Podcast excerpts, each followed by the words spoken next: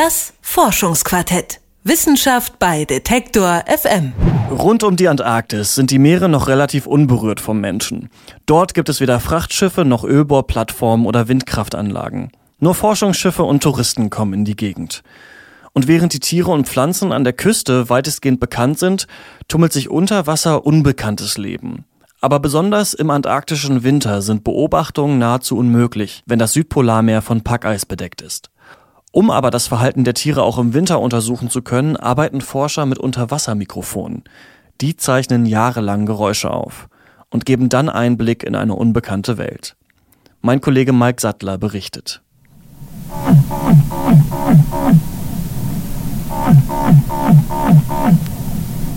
Unter dem Meereis vor der Küste der Antarktis herrscht Leben. Zwergwale jagen Krill, winzige Krebse, die den Algenteppich von der Unterseite des Eises abweiden.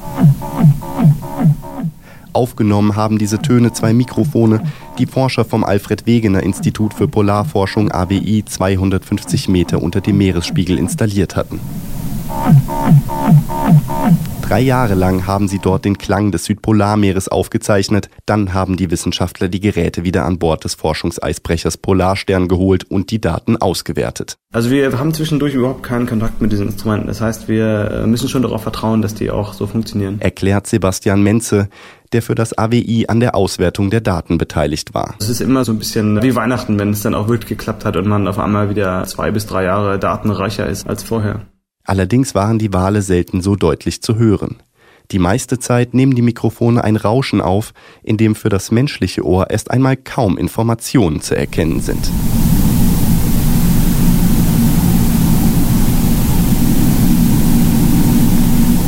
Doch für die Forscher ist dieses Rauschen ein Chor der Unterwasserwelt. Es ist die Überlagerung von vielfältigen Tonquellen, dem Wind an der Wasseroberfläche, kalbenden Eisbergen, vor allem aber der Meeressäuger, die kommunizieren oder jagen, sagt Menze. Was dieses Rauschen quasi ist, das ist der Chor der, der unterschiedlichen Walarten. Das heißt, diese Tiere vokalisieren so viel und der, der Schall von diesen Tieren breitet sich so gut aus, dass es quasi so eine Art Chor bildet. Das heißt, wir hören nicht mehr nur den Ruf von einem einzelnen Wal, sondern von hunderten von Walen in der Umgebung, die halt gleichzeitig oder mehr oder weniger gleichzeitig vokalisieren, sodass sich diese einzelnen Rufe überlagern und wie so eine Art Chor hören, wie in der Kirche, wo wir eigentlich gar nicht mehr den einzelnen Menschen identifizieren können. Die einzelne Stimme hören wir nicht mehr, aber wir hören dieses kombinierte Schallsignal, diesen Chor. In diesem Chor der Wale und Robben mischen sich auch noch die Geräusche von Wind und Wellen oder etwa von reibendem Meereis.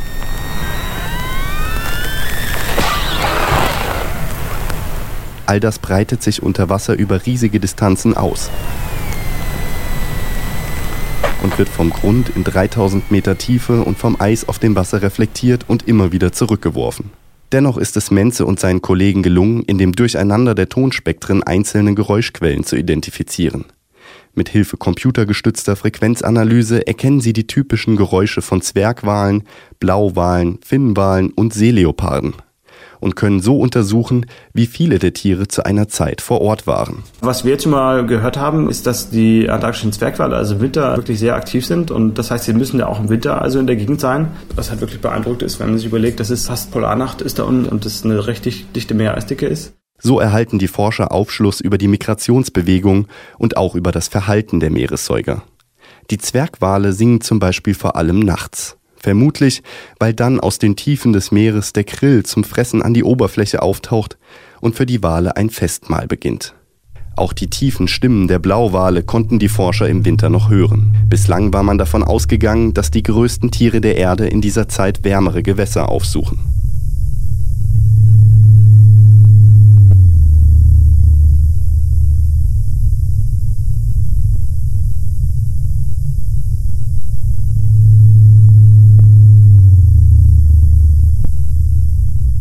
Natürlich verraten die Tiere ihre Anwesenheit nicht immer durch Geräusche, sagt Menze.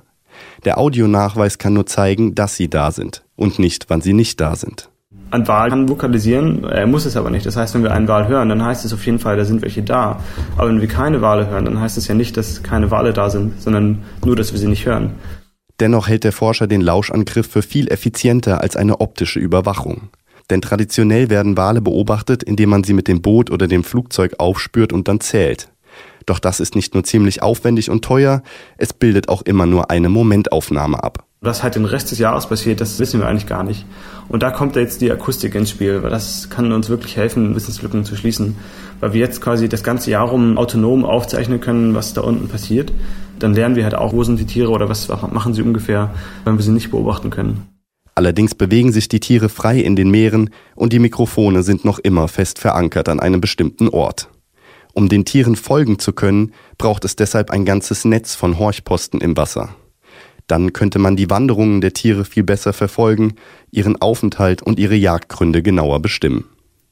Tatsächlich betreiben das Alfred Wegener Institut und vergleichbare Forschungsinstitute anderer Länder inzwischen viele solcher Rekorder im Meer.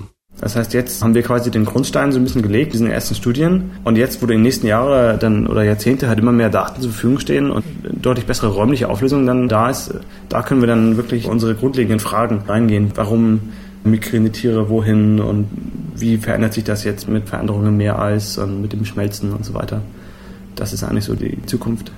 Nicht überall wird diese akustische Beobachtung so gut funktionieren wie im Polarmeer. Denn hier, 4000 Kilometer entfernt von allen kommerziellen Schifffahrtsrouten und sonstiger Nutzung, ist der Ozean akustisch noch unbelastet. In den meisten Regionen der Weltmeere sind inzwischen so viele menschengemachte Geräusche zu hören, dass es schwierig wird, die Tiere in dem Unterwasserchor zu identifizieren. Auch deswegen ist die Forschung in der Antarktis wichtig. Denn hier können die akustischen Fingerabdrücke der Tiere in aller Ruhe des Polarmeeres studiert werden. Bis vor wenigen Jahren wusste man zum Beispiel noch nicht einmal, zu welchem Tier der Gesang der Zwergwale überhaupt gehört. Forscher hatten für das unbekannte Wesen in der Zwischenzeit immer einen Codenamen verwendet. Bioduck, die Bioente.